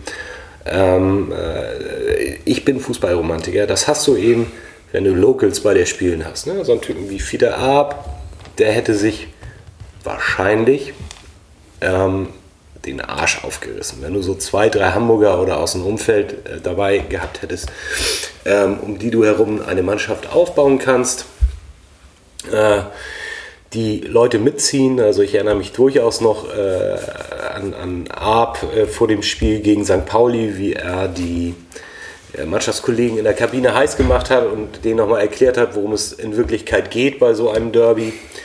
Ähm, das hast du eben nicht, wenn da irgend so ein, so ein hässlicher Bremer spielt äh, und Kapitän ist. Entschuldigung, ähm, das ist Ja, das, das was, was Florian gesagt hat, das ist diese Gespaltenheit hier. Ähm, äh, meinetwegen ist er ein guter Fußballer, aber äh, er hatte nichts verloren. So. Ja, das, Oh. Problem, das Problem, das, das, ich, ich bin nachtragend. Das ist Nein, das Problem ist doch einfach das, äh, man setzte auf ihn, jetzt fängt das wieder an, dass man auf ihn setzt. Und das Problem war doch, dass er in der Rückrunde gefehlt hat. Er war nicht da und er war gut. Er hat gegen St. Pauli, glaube ich, auch gespielt und wir haben ein geiles Spiel gemacht und danach war er weg. Und danach ging es den Bach runter. Das Ja, liegt jetzt ist, nicht er ist alles halt an kein ihm, Tier. aber man kann er, ist, ihn... er kann Fußball spielen, aber er ist kein Tiger, er ist kein Tier. Er ist keiner, der dem Gegner mal auf die Socken haut und sozusagen als Kapitän und als Regisseur das ganze Team mitreißt. Das kann er nicht. Er hat in Wolfsburg auch große Erwartungen gehabt, als er da dann nach diesem komischen Delmhaus da Club hinging. Da hat er, glaube ich, am Ende auch versagt. War das nicht sogar Hacking, mit dem er dort nicht klarkam? Ja. Okay, wir werden also sehen. Was ich mal irgendwie, du hast das gerade angeregt mit dem letzten Prozent oder weiß ich nicht was. Irgendwie noch einen oben drauf tun und Fide ab als Hamburger. Ähm, Ich habe gesagt, das ist meine romantische Vorstellung vom Fußball. Genau. Die, die Die- du ja teilst. Genau, deswegen will ich den Ball mal aufgreifen. Ich finde, dass man das auch in die Neuzeit mal wieder reinbringen kann. Denn alle drehen komplett durch mit irgendwelchen Wahnsinnspreisen für Jungs. Da gibt es Joao Felix, der irgendwie für 126 Mio jetzt, glaube ich, zu Barca geht, der Portugiese. Da gibt es irgendwie De, De Licht, der irgendwie für die gleiche Kohle dahin geht. Der Die sind in auch 18, Wirklichkeit nur so 20. dreieinhalb gute Spiele gemacht hat während der. Äh, Und Fide, was hat Fide, okay, hat ein super Talent. Millionen. Ja, ja, in den Arsch geblasen vielleicht. Ja, muss ja, er, muss er ja. erstmal irgendwie, Ja, aber er hat ich sicherlich ja, eine gute, eine gute Jugendlaufbahn gehabt, aber was ich mir persönlich wünsche, dass man vielleicht sich auch irgendwie in der gesamten Fußball- und in der Clubwelt, ich würde mal sagen, man könnte in der zweiten Liga sogar damit beginnen, so ein bisschen auf seine Lokalität mal zurückbesinnt. Denn wenn man schon irgendwie Hamburg schreit, und, und äh, meinetwegen lassen wir das Wort HSV mal weg. Viele von uns gehen auch dahin, weil sie totale Liebhaber dieser Stadt sind, weil sie so nationalstolz, nenne ich das jetzt mal, lokalpatriotisch hamburgisch sind, dass sie einfach scheiß Münchner oder scheiß Kölner oder scheiß Magdeburger verlieren sehen wollen. Deswegen schreien wir Hamburg. Wir finden die Kulisse geil, wir finden auch die Jungs geil. Und umso geiler finden wir Jungs, wenn sie Fide Ab heißen, hier aufgewachsen sind und seit zehn Jahren erfolgreich in der Jugend kicken. Wäre es nicht mal irgendwie an der Zeit, dass man aus dem, sag ich mal, vielleicht Amateurverein, dritte Liga, meinetwegen sind auch schon Profis, aber, aber vielleicht in der zweiten Bundesliga auch mal irgendwie eine Kerntruppe festigt, die tatsächlich hamburgisch ist, meinetwegen. Und das kriegen, glaube ich, auch andere in Karlsruhe hin oder in Stuttgart kriegst du es auch irgendwie hin mit Talenten. Und man muss doch mal irgendwie in der Lage sein, die, die, den Fans auf den Zahn zu fühlen und zu sagen, hey, der Fide Ab war ja super beliebt hier. Und weiß ich nicht, ein Gideon Jung ist, glaube ich, auch ein Hamburger Gewächs. Und ähm, wir finden vielleicht noch zwei, drei andere, ähm, denen wir das genauso unterschreiben können. Und man, man müsste doch mal es irgendwie schaffen, darüber auch irgendwie noch mehr Identität ähm, auf dem Platz zu bündeln, was auf der Tribüne sowieso schon stattfindet.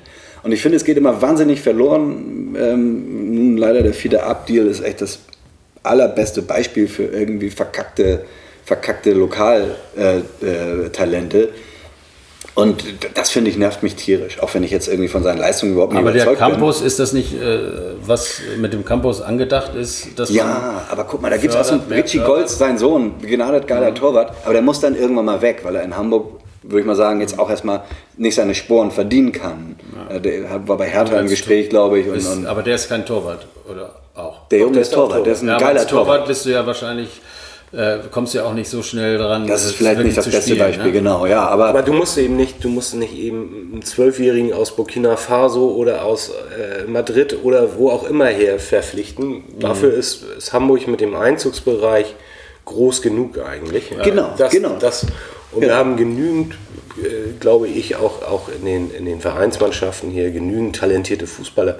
Das ist halt so, die müssen dann auch wollen und da spätestens da wird sich dann die Spreu vom Weizen trennen. Aber ähm, wenn man die vernünftig an die Hand nimmt und ich glaube, dafür ist, ist der bei uns so verhasste Club Bayer Leverkusen ein sehr, sehr gutes Beispiel. Die machen, glaube ich, eine extrem gute Jugendarbeit. Die führen äh, die, die Jungs vernünftig, die lassen sie nicht alleine, sondern die führen sie, sagen denen auch, wie hast du mit der Presse zu reden, geh mal ein bisschen früher ins Bett, jetzt mal ein bisschen harmloser ausgedrückt alles und kümmern sich auch noch so ein bisschen um die Eltern, was in solchen Sachen ja auch nicht ganz Aber unwichtig vielleicht, wir haben ja jetzt jemanden äh, aus Leverkusen, der das ja vielleicht. Äh, der hat das angedeutet. Er meinte, er will hier eine neue DNA. Das ist, das ist ein scheiß Modewort, ist auch irgendwie so ein Marketingbegriff, aber er möchte in irgendeiner Art und Weise möchte er eine neue Identifikation haben, die auf dem Platz noch 0,0 irgendwie zu spüren war, wie sie auf der Tribüne zu spüren ist. Das ist ja irgendwie so, wir alle gehen da hin und gucken uns seit fünf Jahren den größten Kackfußball überhaupt an und, und nehmen das alles so hin und, und lassen uns absteigen, lassen uns durchreichen, lassen uns verprügeln von Drecksclubs. Ist doch so, zu Hause und, und, und keiner muckt irgendwie auf. Ich hätte mir irgendwann mal gewünscht, ich habe das mal Thomas gesagt, lass uns doch mal hingehen und die ganze Raute beiseite lassen, Rautenkrams alles weglassen und nur noch Hamburg brüllen und nur noch mit Hamburg fahren wählen. Lass uns da hingehen und nur noch irgendwie rot-weiße Fähnchen mit der Hamburg, mit dem Hamburg-Wappen drauf haben. Und dann schreien wir Hamburg. Und dann müssen die einfach mal merken, oh, was ist eigentlich der HSV? Der HSV ist Hamburg. Ja, und diese komischen braun-weißen Idioten da um die Ecke, über die redet man nicht. Wir sind Hamburg und wir sind die Identität hier und das müssen wir den Jungs auf dem Platz eins zu eins irgendwie vermitteln. Wer stolzer Bayer ist, der kann da bleiben, finde ich gut. Aber es wäre super geil, wenn das alle auch irgendwie äh, so als, als, als, als, ja, als, als, ich weiß nicht gar nicht, wenn man das so lokal patriotisch bündeln kann. Das fände ich geil. Also ich finde, äh, eigentlich, was ich ganz schrecklich finde, ist, dass so ein Lokalgewächs wie Fiete Ab, der jetzt noch ein Jahr länger geblieben ist. Und mit Sicherheit nicht, weil er das unbedingt wollte, sondern weil die Bayern vielleicht gesagt haben, spiel noch mal ein Jahr. Dass wir nicht in der Lage sind als Verein, dass dieser Fiete Ab, der jetzt zu den Bayern gegangen ist, bei uns spielt. Nein, der sitzt auf der Tribüne. Und mir ist auch scheißegal, aus welchen Gründen. Dann sieh zu, dass du die Gründe änderst, mhm. dass so ein Typ motiviert ist und so viel trainiert, dass er spielt. Das kann doch nicht wahr sein, dass der nach äh, München geht nächstes Jahr, aber jetzt in der zweiten Liga bei uns spielt er nicht. Ja, er wird auch bei den Bayern nicht spielen. Er wäre ja noch ein Jahr geblieben, theoretisch. Ja, aber so musste, er musste gehen von seiner, also ich meine, äh, das war doch völlig klar. Ich meine, ich bleibe beim HSV, in der zweiten Liga und dann werde ich noch nicht mal eingesetzt, sondern immer nur zehn Minuten vor Schluss, wenn mhm. sowieso nichts mehr geht. Ja, bei, dann bei rennen, rennen irgendwelchen übermotivierten äh, Gegnern hinterher, die, die eben jetzt so Oberwasser haben. Aber als ich vielleicht, wenn ich von Anfang an spiele, äh, ist schon klar, der wird vielleicht das nicht gebracht haben. Aber warum bringt das denn nicht? Warum kann man so einen Typen nicht äh, bei uns so motivieren, dass sie ihre Leistung bringen? Und so ist das mit vielen Spielern, die das, das, das nie, diese, diese Leistung dort, äh, die, die abrufen. Dass ein Pollersbeck, der sicherlich ein schwieriger Typ ist, aber der auch eben Rückrunde scheiß Leistung gebracht hat. Also Bälle hätte halten können und sicherlich dann mhm. den Aufstieg hätte äh, sichern können. Hat er auch nicht gebracht. Jetzt äh, ist es wieder so, dass, dass er eigentlich nur noch die Nummer zwei ist und eigentlich äh, von Kahn schon zu einem der besten Nachwuchstorhüter Deutschlands äh, äh, gewählt wurde. Aber beim HSV, du kannst eigentlich nur abhauen. Und das sollte er schnell, schnellstmöglichst machen und sich nicht irgendeinem Zweikampf, damit sind wir schon in der Vorbereitung, einem Zweikampf mit dem Fernandes liefern, weil er den nicht, im Moment glaube ich nicht gewinnen wird. Also da müsste der Fernandes schon äh, richtig scheiße spielen, glaube ich, äh, wenn Pollersbeck da, also glaub, durch gute Leistung kann Pollersbeck sich, glaube ich, nicht empfehlen, sondern eher nur schlechte Leistung von, von den anderen Torwarten, oder? Was würdet ihr sagen? Vorbereitung. Ja. Äh, top aktuell gucke ja. ich gerade hier, wie das Spiel, das Festspiel gegen Olympiakos Piraeus ausgegangen ist. Ähm, Hatten wir Elfmeter da? Wir hatten einen Elfmeter, den Bobby Wood verschossen hat, gegen, wie ich gelesen habe, einen 16-jährigen Torhüter. Macht aber nichts, das Alter ist da nicht so entscheidend. Ähm, es ist auf jeden Fall 1 zu 1 ausgegangen. Ähm, wir lagen 1-0 hinten durch ein Tor aus der 80. Minute der Griechen und der Lukas Hinterseher, unsere Neuerwerbung, hat dann in der 87. Minute ausgeglichen. Das nur mal so auf die Schnelle. Ja, da, dazu kann man dann auch mal eben sagen, damit ihr wisst, wann wir heute aufnehmen. Ihr wisst das ja sicherlich alles längst. Und ihr wisst vielleicht auch schon Sachen, die wir nicht wissen. Vielleicht wisst ihr, dass Van der Vaart wieder zurückgekommen ist und äh, noch mal ein Jahr bei uns spielt. Und ihr wundert euch, warum reden wir nicht darüber? Denn heute ist der 10. Juni, äh, Juli. Und äh, damit ihr ein bisschen einordnen könnt, äh, wie, wo unser Wissensstand im Moment ist. Wir haben, wie gesagt, in Kitzbühel oder um die Ecke von Kitzbühel gerade gegen eine griechische Mannschaft 1 zu 1 gespielt, ja, wie Tom das gesagt hat. Also das sind unsere äh, Infos. Und dann sind wir eigentlich auch schon mittendrin in der äh, äh, äh, Vorbereitung. Vorbereitung. Und jetzt nochmal Rolle. Jetzt frage ich dich nochmal, was sagst du denn zu dem Trainerwechsel? Wie hast du, fandst du Hacking gut vorher? Und wie findest du ihn jetzt? Also wenn du jetzt schon ein bisschen mitgekriegt hast, wie das, was er so redet oder was er so spielen lässt oder wie. Also er hat, er hat in Gladbach gut trainiert. Ich habe gar nicht verstanden, warum die ihn loswerden wollten. Nee, das ist mir aber auch egal. In Wolfsburg mhm. war er auch nicht der schlechteste. Aber das ist ja heutzutage nun mal so.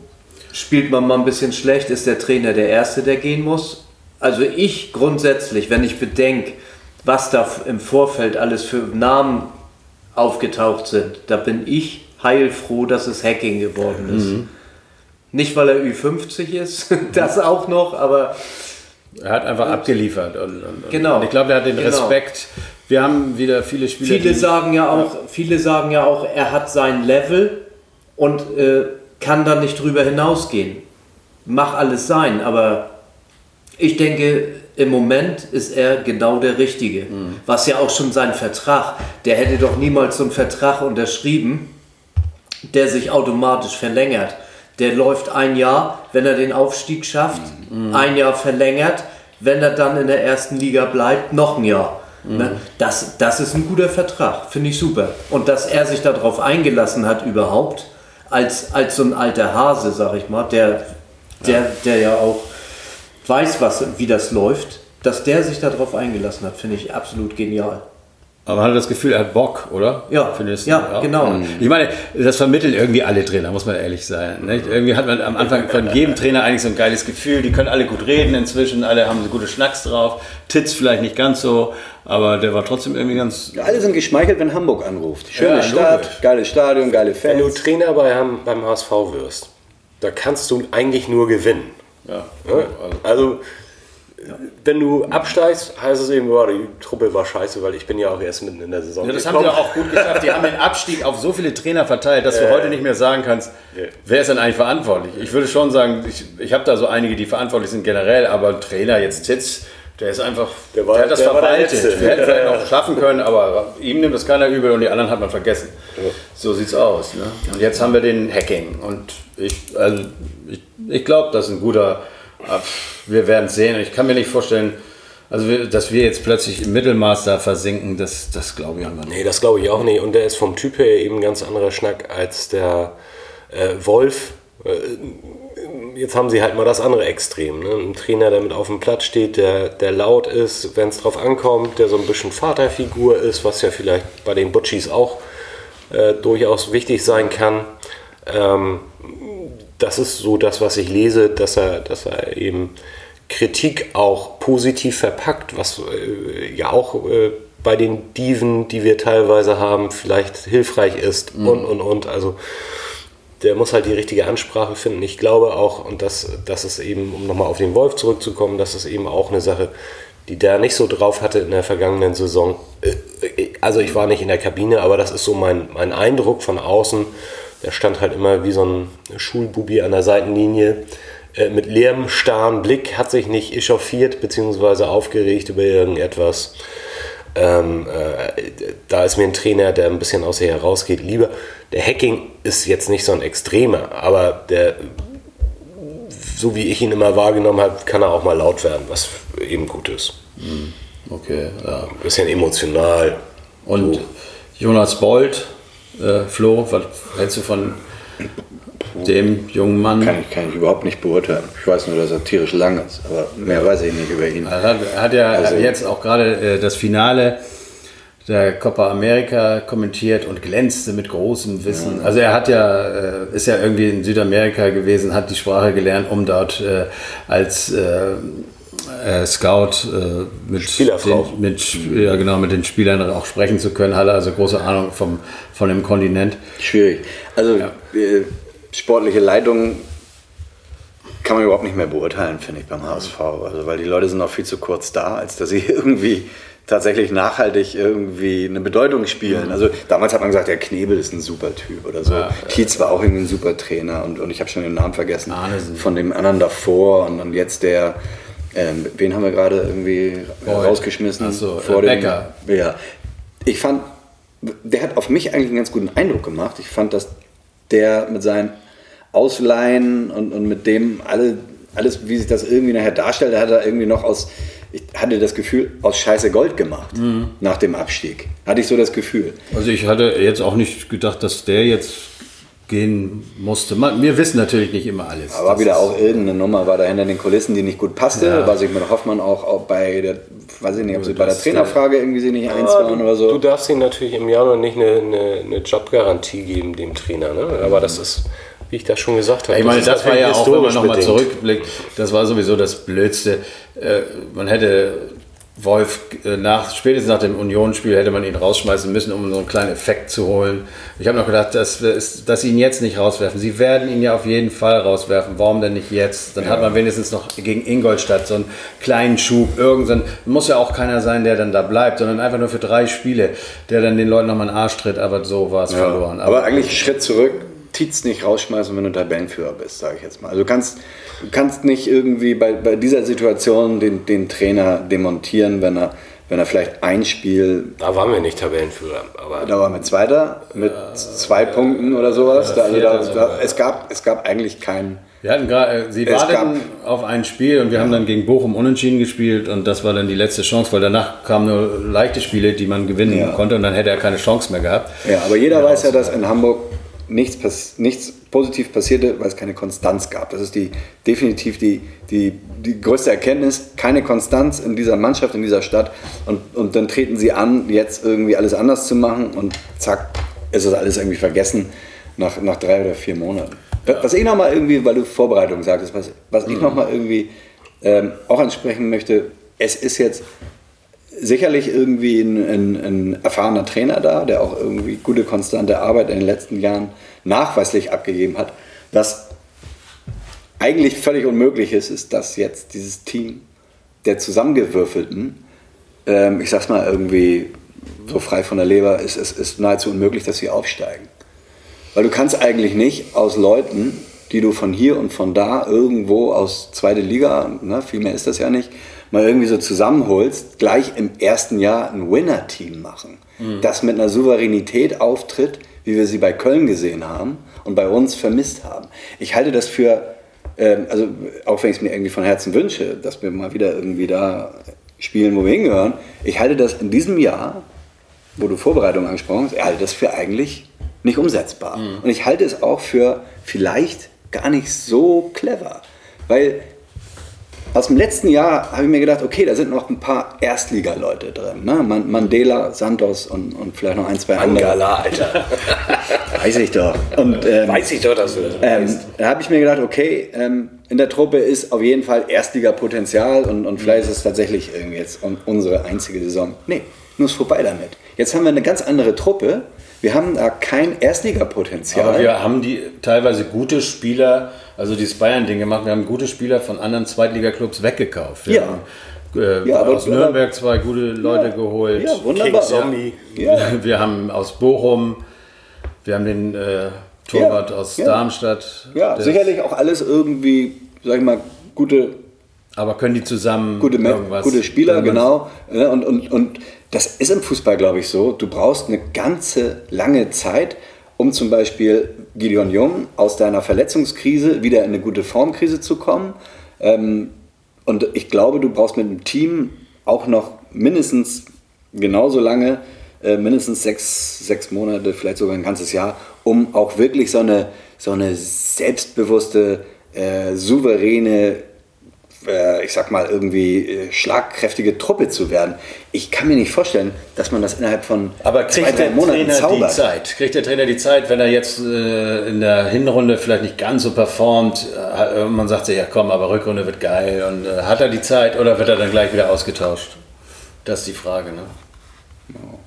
Ist, Ist auch egal. Also, es ist, ja, aber weißt du, wir können eh nichts kommt halt ein Ist ja anderer. Ist doch Schnuppe. Ja. Kommt ein anderer. Also, äh, ähm, aber was sagt ihr sonst so, zu, zu, mal abgesehen davon, dass sie vielleicht nicht zusammenpassen, aber äh, jetzt zu Also unseren Stürmern oder glaubt ihr, dass Bobby Wood was reißen kann? Gut, gerade Elfmeter verschossen oder kriegt er wieder, kann der Knoten platzen? Er ist immerhin mit 1860 ähm, ähm, äh, schon mal Torschützenkönig der zweiten Liga geworden. Union, ne? oder? Union. Union, oh. Ja, ich Aber er hat ja mal 1860 gespielt, oder?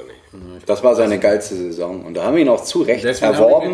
Ein, auch ein echt ein guter, Millionen guter. Kauf. Die Vertragsverlängerung war eine totale Katastrophe. Da hat ein völlig blinder einen anderen Blinden Millionen geschenkt, Mhm. genauso wie der Deal damals mit La Soga und viele, viele anderen. Ähm, das ist, das ist wirklich eine ganz traurige Geschichte beim HSV gewesen, die Ära Bayersdorfer, was der mit den Verträgen gemacht hat. Ich glaube, da hat den Club nahezu in den Ruin geführt.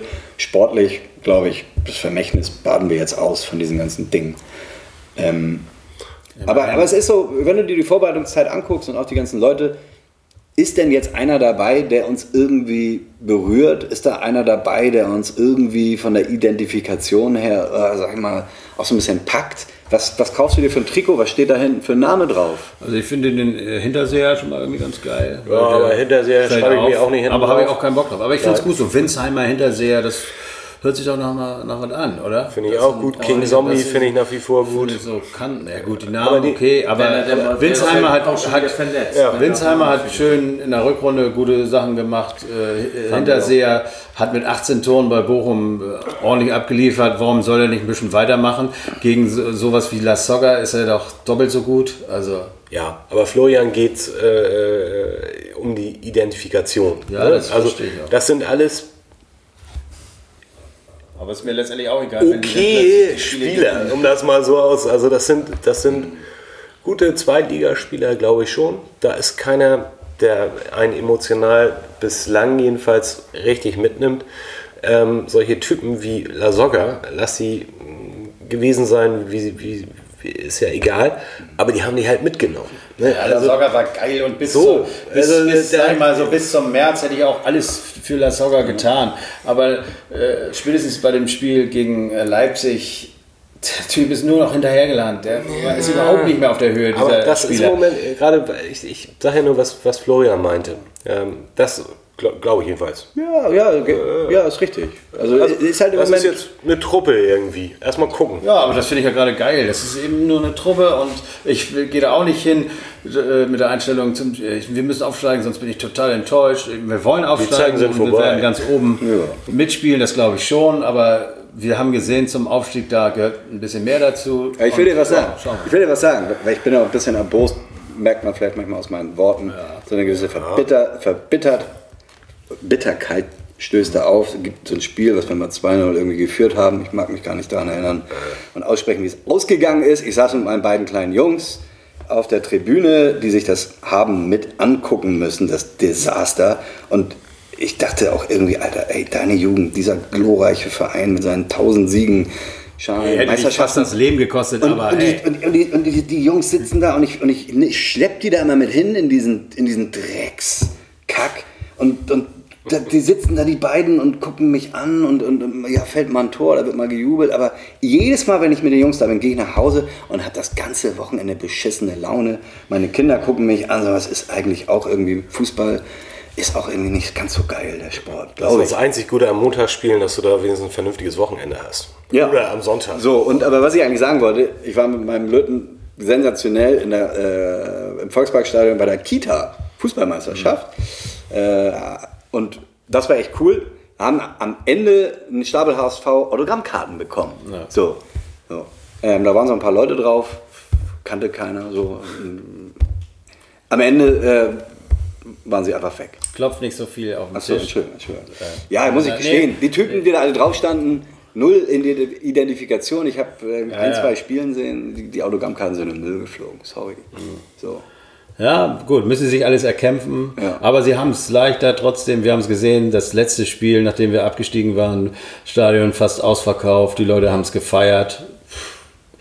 Ja, ist eben so, ne? Also die Leute wollen ihren Spaß haben, wollen nicht so viel Stress und gehen dann äh, ins Stadion, egal was passiert. Der HSV hat noch wieder mehr Mitglieder als die Jahre davor, obwohl wir den, die noch schlechtere Saison jetzt vor uns haben, nämlich das zweite Jahr, zweite Bundesliga und trotzdem kommen mehr äh, Mitglieder, die in den Verein eintreten. Also im Grunde genommen, wie man immer sagt, die Fans sind erstklassig, sowas finde ich ein bisschen albern, aber die Fans sind da und jetzt müssen die Leute da unten abliefern. Jetzt geht es im ersten Heimspiel gegen genau die Mannschaft, gegen die du, äh, die du eben erwähnt hast, nämlich es geht im ersten Heimspiel gegen Darmstadt. Darmstadt. Eine Mannschaft, wenn man sich so ein bisschen erinnert, die auch schon vor drei Jahren zum HSV gekommen ist in der Rückrunde, als schlechtestes Auswärtsteam im Februar nicht ein Punkt auswärts äh, gemacht hatte und äh, wo sie ihre ersten drei Punkte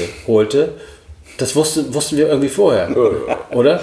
Dann kommen sie auch dieses Jahr als eines der schlechtesten Auswärtsteams nach Hamburg und gewinnen, nachdem sie 2 zu 0 und selbst Daniel Heuer-Fernandes sagt, er hatte gehofft, das Spiel, also in der Halbzeitpause hat er gedacht, lass das Spiel schnell vorbeigehen.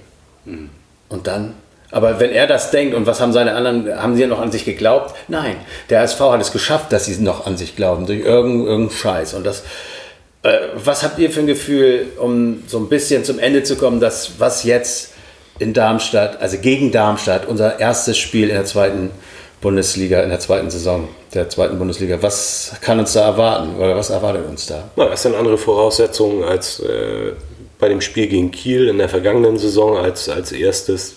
Die zweite Liga ist wahrscheinlich bei den alten, bei den alten in Anführungsstrichen HSV in den Köpfen angekommen und ähm, durch die Verstärkung, äh, wo sie sich eben in erster Linie auch aus der zweiten Liga bedient haben, die Jungs wissen eh, worum es geht. Ähm, was ganz cool ist, ich hatte kurz was gelesen von dem ähm, neuen Torwart, Heuer Fernandes, der hat gesagt, ich kann den Jungs mal erzählen, wie viel Schiss die Mannschaften haben, nach Hamburg zu kommen, in dieses Stadion mit dieser Masse an Menschen, das sind die einfach nicht gewohnt. Und, aber das äh, hat sich ja nicht so richtig. nee, nee, nee, nee, natürlich nicht. Aber, aber das, das muss natürlich den, das muss natürlich den Spielern, den anderen Spielern auch klar sein, dass die Fans durchaus schon der zwölfte Mann sind, ähm, auch äh, was die Psychologie angeht, und man damit den Gegner auch durchaus beeindrucken kann. Also ich glaube, ähm, Darmstadt putzen wir und ähm, dann sind wir Tabellenführer. Am Sonntagabend gibt es ein Montagsspiel, ist mir auch egal. Wir haben wieder viele, viele Montagsspiele an den ersten acht Spieltagen, glaube ich, zwei Stück. Ähm, insgesamt freue ich mich trotzdem wieder auf die, auf die Zweitligasaison. Wie geht das Spiel aus? HSV Darmstadt. Am 28. Ist das ein Sonntag? Das ist ein Sonntag. Ich um bin der festen Meinung, da werden wir gewinnen. Okay. Mit dem Torwart von Darmstadt bei uns im Tor. Genau. Ja. Vielleicht. Auf jeden Fall. Dem Knipser aus Bochum und so einigen anderen den Im Grunde, im Grunde nicht, geht das. Das muss in die Köpfe rein. Die müssen auch einfach gewinnen, weil das ja. nächste Spiel ist gegen Nürnberg oder in Nürnberg. Absteiger. Auch wieder auf Montag. Vielen Dank. Ja, also es geht richtig hart los. Ne? Ja, ja. Wenn sie, Darmstadt ist dann wenn sie da nicht gewinnen und dann sind sie wieder down und dann verlieren sie in Nürnberg und schon hast du wieder den klassischen Fehlstart. Dann kommt aber schon relativ bald St. Pauli. Auf Auswärts. Montag. Auf Montag. Vielen Dank, DFL. ja. Ich habe es ja gesagt, ich habe es vor, vorausgesagt. Äh, Leute, äh, da war noch gar nicht klar, dass wir absteigen. Da habe ich zu äh, Leuten gesagt, äh, St. Pauli-Fans gesagt, scheiße, ich weiß doch genau, wie es sein wird. Wir werden nächstes Jahr also ich, wir werden jetzt absteigen, dann steigen wir nächstes Jahr auf, aber wir werden dieses blöde Scheißspiel gegen euch das letzte verlieren und dann werdet ihr wieder jahrelang vom Stadtmeister reden. Wir sind dann, ihr seid, bleibt dann vielleicht in der zweiten, steigt in die dritte ab, aber äh, und wir bleiben in der ersten, aber wie, ihr seid Stadtmeister. und wir sind doch gerade runtergekommen, um, um das einfach mal zu beenden. Also das müssen wir gewinnen, finde ich. Ja, und, und vor allem das zweite weiter, weiter. zu Hause, das zweite zu Hause. Ja. Aber das, äh, das ist dann äh, eine Wiedergutmachung für, für, für das äh, damals. Ähm, ja. Gut, ich bin echt hin und her gerissen. Ich glaube fast, wir, wir spielen 2-2 gegen Darmstadt, irgendwie ganz blöd. Aber äh, nein, ja, man kann auch immer positiv denken. Ja. Also das ist für mich jetzt schon positiv. Damit würde ich leben können, weil es so das erste Spiel ist. Aber vielleicht putzen wir die einfach weg, weil wir viel besser sind es geht gar nicht anders. Das kann ja auch machen. Ich tippe nie gegen uns. Und 2-2 ist ein ah, Tipp gegen gut, uns. gut, okay, alles klar. es gab einmal einen Jungen, hier sind im Norden, hier im Süden, die Fans im Osten. Wie, äh, vorher wie spielt der HSV? 2-2. Stimmt, ja. 1-1, erinnerst du dich, ne? Das ist schon, acht Jahre her. 2-2. Mhm. Ja, der Dorf hat auch nie wieder einen Fuß ins Stadion gesetzt. Klassenklappe. Das wohl war, ja. Also ich äh, fasse nochmal hier alles zusammen. Wir sind die 1400 Gentlemen der Fanclub und machen ab sofort einen regelmäßigen Podcast. Dieser Podcast soll nach Möglichkeit nach jedem Heimspiel, äh, nach jedem Ligaspiel des HSV stattfinden. Natürlich gibt es mal englische Wochen, da können wir das nicht garantieren, aber wir sind viele Jungs und äh, wollen versuchen, weil man kann nicht immer, man hat nicht immer Zeit eines im Urlaub, aber wir wollen versuchen, es regelmäßig für euch zu bringen. Wenn euch das Spaß gemacht hat, uns zuzuhören heute, äh, wenn ihr Bock habt, äh, gerade immer nach den Spielen ein bisschen was zu hören von uns, vielleicht äh, ein bisschen was anderes als das, was ihr in anderen Podcasts hört, dann würden wir uns freuen, wenn ihr das irgendwie schafft, äh, das hier anzuknipsen und vielleicht auch mal Kommentare abgebt. Ich weiß noch gar nicht, wie das alles gehen soll, aber ich äh, habe einen guten Kollegen, das ist der Erik, bei dem ich mich schon mal bedanke, auch für das Equipment, was wir heute hier benutzen durften. Erik, vielen, vielen Dank und auch dafür, dass du mir hilfst, das hier zu schneiden und dann irgendwie ins Netz zu bringen. Wir werden das irgendwie schaffen.